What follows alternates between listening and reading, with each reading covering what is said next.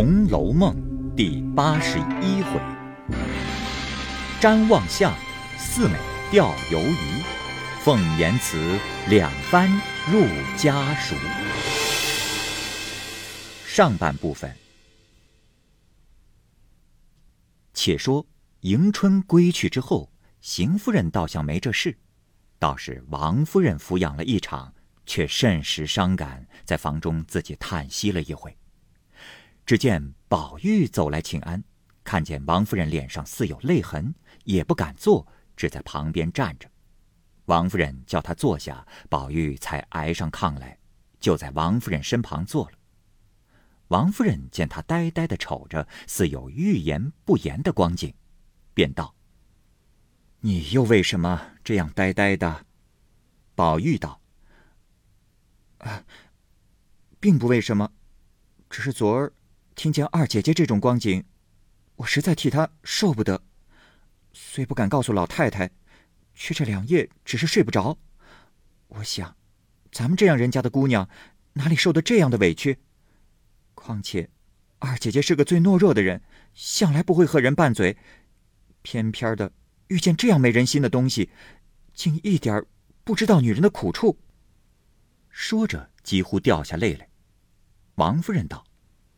唉，这也是没法的事儿。俗语说的“嫁出去的女孩泼出去的水”，叫我能怎么样呢？宝玉道：“哦，我昨夜里倒想了一个主意，咱们索性回命了老太太，把二姐姐接回来，还叫她紫菱洲住着，仍旧我们姐妹兄弟一块吃一块玩，省得受孙家那混账行子的气。等他来接。”咱们硬不叫他去，由他接一百回，咱们留一百回，只说是老太太的主意，这个岂不好呢？王夫人听了，又好笑又好恼，说道：“哎，你又发了呆气了，婚说的是什么？大凡做了女孩，终究是要出门子的，嫁到人家去，娘家哪里顾得？也只好看她自己的命运。”碰得好的就好，碰得不好，也就没法你难道没听见人说“嫁鸡随鸡，嫁狗随狗”？哪里个个都像你大姐姐做娘娘呢？况且你二姐姐是新媳妇，孙姑爷也还是年轻的人，个人有个人的脾气，新来乍到，自然要有些别扭的。过几年，大家摸着脾气，生儿长女，以后那就好了。哎，你断断不许在老太太跟前说起半个字，我知道了，是不依你的。快去干你的去吧，不要在这里混说。说的宝玉也不敢作声，坐了一回，无精打采的出来了，憋着一肚子闷气，无处可泄，走到园中，一径往潇湘馆来。刚进了门，便放声大哭起来。黛玉正在梳洗才毕，见宝玉这个光景，倒吓了一跳，问：“嗯，是怎么了？和谁怄了气了？”连问几声，宝玉低着头伏在桌子上，呜呜咽咽，哭得说不出话来。黛玉便在椅子上怔怔的瞅着他，一会子问道：“到底？”是别人和你怄了气，还是我得罪了你呢？宝玉摇手道：“ 都不是，都不是。”黛玉道：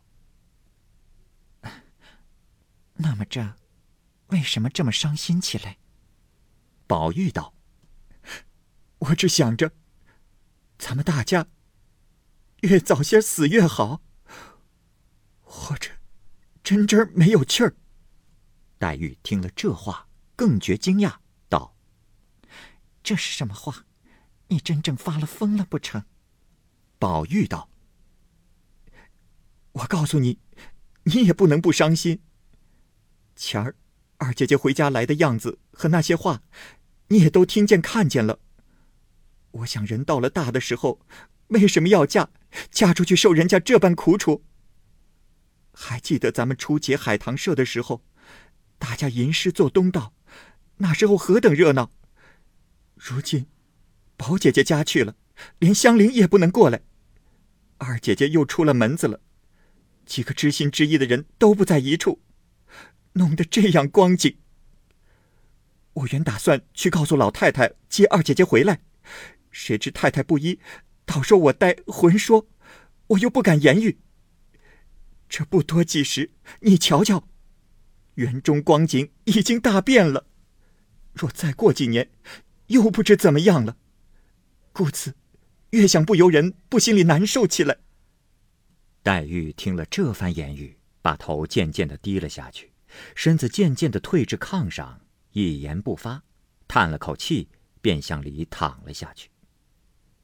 紫娟刚拿进茶来，见他两个这样，正在纳闷，只见袭人来了，进来看见宝玉，便道：“啊。”二爷在这里呢吗？老太太那里叫呢，我估量着二爷就是在这里。黛玉听见是袭人，便欠身起来让座。黛玉的两个眼圈已经哭得通红了。宝玉看见道：“哎呀，妹妹，我刚才说的不过是些呆话，你也不用伤心。你要想我的话时，身子更要保重才好。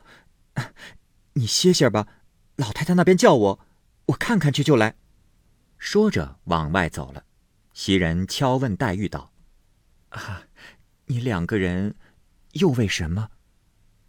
黛玉道：“啊，他为他二姐姐伤心。我刚才眼睛发痒揉的，并不为什么。”袭人也不言语，忙跟了宝玉出来，各自散了。宝玉来到贾母那边，贾母却已经歇晌，只得回到怡红院。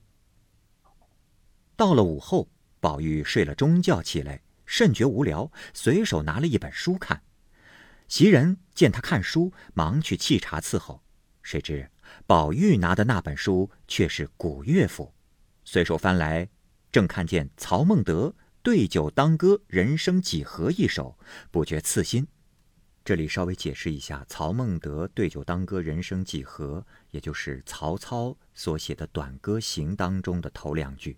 这两句话的意思呢，是说，人生在世，面对有酒有歌的时光，能有多少呢？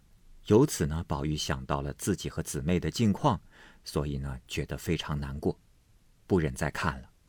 因放下这一本，又拿一本看时，却是近文，翻了几页，忽然把书掩上，托着腮，只管痴痴的坐着。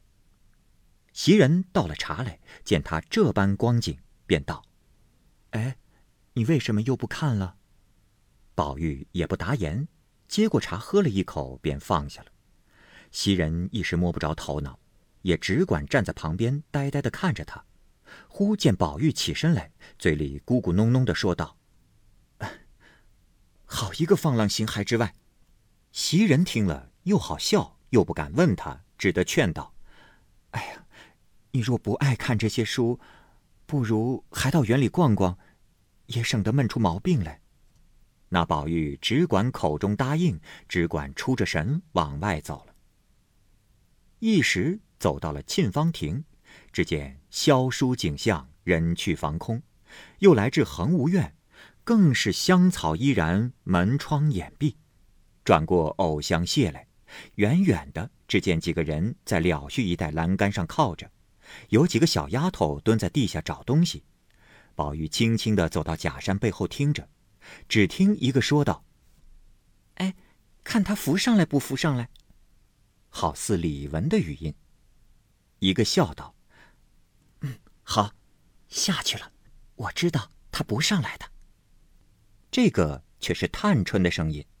又一个道：“是了，姐姐你别动，只管站着，他横竖上来。”一个又说：“哎。”上来了，这两个是李琦、邢岫烟的事儿。宝玉忍不住拾了块小砖头往那水里一撂，咕咚一声，四个人都吓了一跳，惊讶道：“哎呀，是谁这么促狭，吓了我们一跳？”宝玉笑着从山石子后直跳出来，笑道：“你们好乐呀，怎么不叫我一声？”探春道：“我就知道，再不是别人。”必是二哥哥这样淘气，没什么说的。你好好的陪我们的鱼吧。刚才一个鱼上来，钢杆要吊着，被你吓跑了。”宝玉笑道：“哎，你们在这里玩，竟不找我，我还要罚你们呢。”大家笑了一回。宝玉道：“哎，咱们大家今儿钓鱼，沾沾谁的运气好，看谁钓得着，就是他今年的运气好；钓不着，就是他的运气不好。咱们谁先钓？”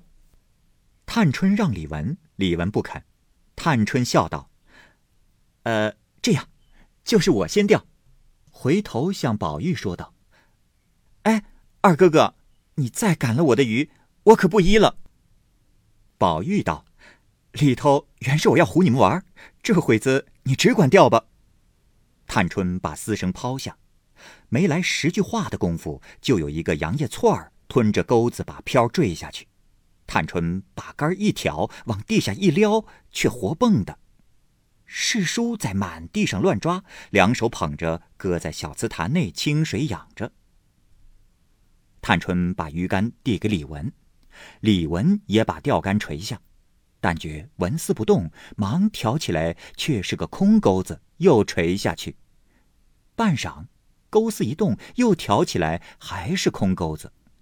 李文把那空钩子拿上来一瞧，原来往里钩了。李文笑道：“哎呦，怪不得钓不着。”忙叫素云把钩子敲好了，换上新虫子，上边贴好了尾片垂下去一会儿，只见。尾片直沉下去，急忙提起来，倒是一个二寸长的髻冠。李文笑着道：“ 宝哥哥钓吧。”宝玉道：“哎呀，索性三妹妹和邢妹妹钓了，我再钓。”秀烟却不答言。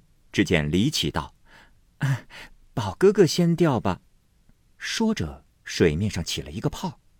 探春道：“哎呀，不必让进了，你看。”那鱼都在三妹妹那边呢，还是三妹妹快着钓吧。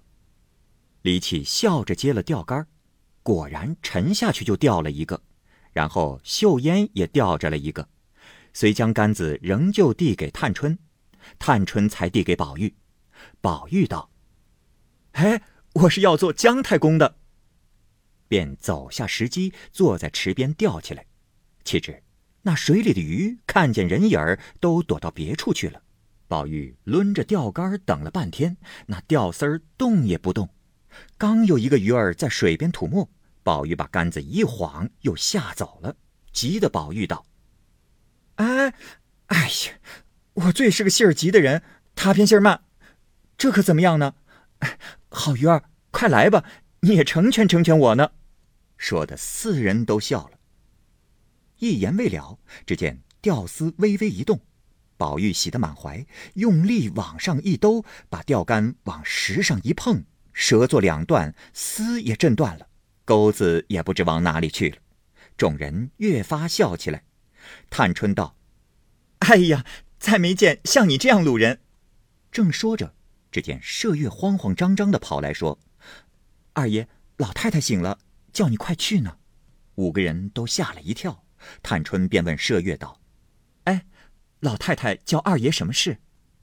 麝月道：“我也不知道，只听见说是什么闹破了，叫宝玉来问，还要叫莲二奶奶一块儿查问呢。”吓得宝玉发了一回呆，说道：“哎呀，又不知是哪个丫头遭了瘟了。”探春道：“啊，不知是什么事，二哥哥快去，有什么信儿，先叫麝月来告诉我们一声啊。”说着。便同李文、李启、秀烟走了。宝玉走到贾母房中，只见王夫人陪着贾母摸牌。宝玉看见无事，才把心放下了一半。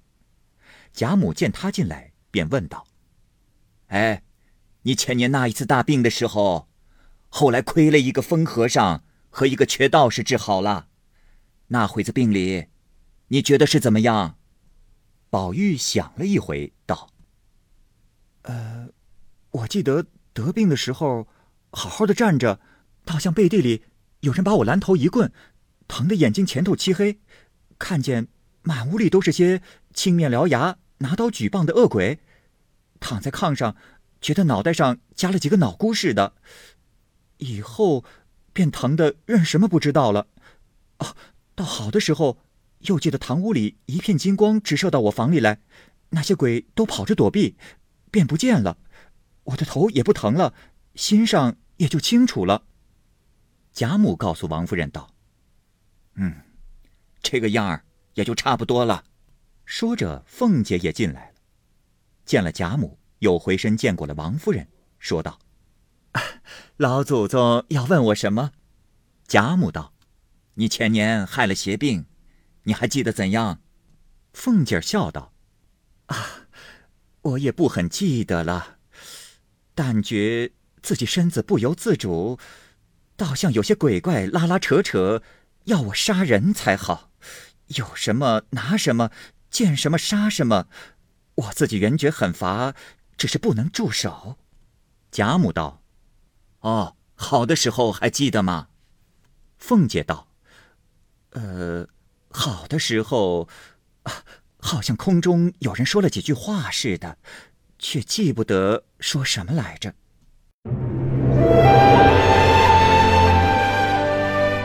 好，各位听友，由于时间的关系。我们这期节目就先播到这儿。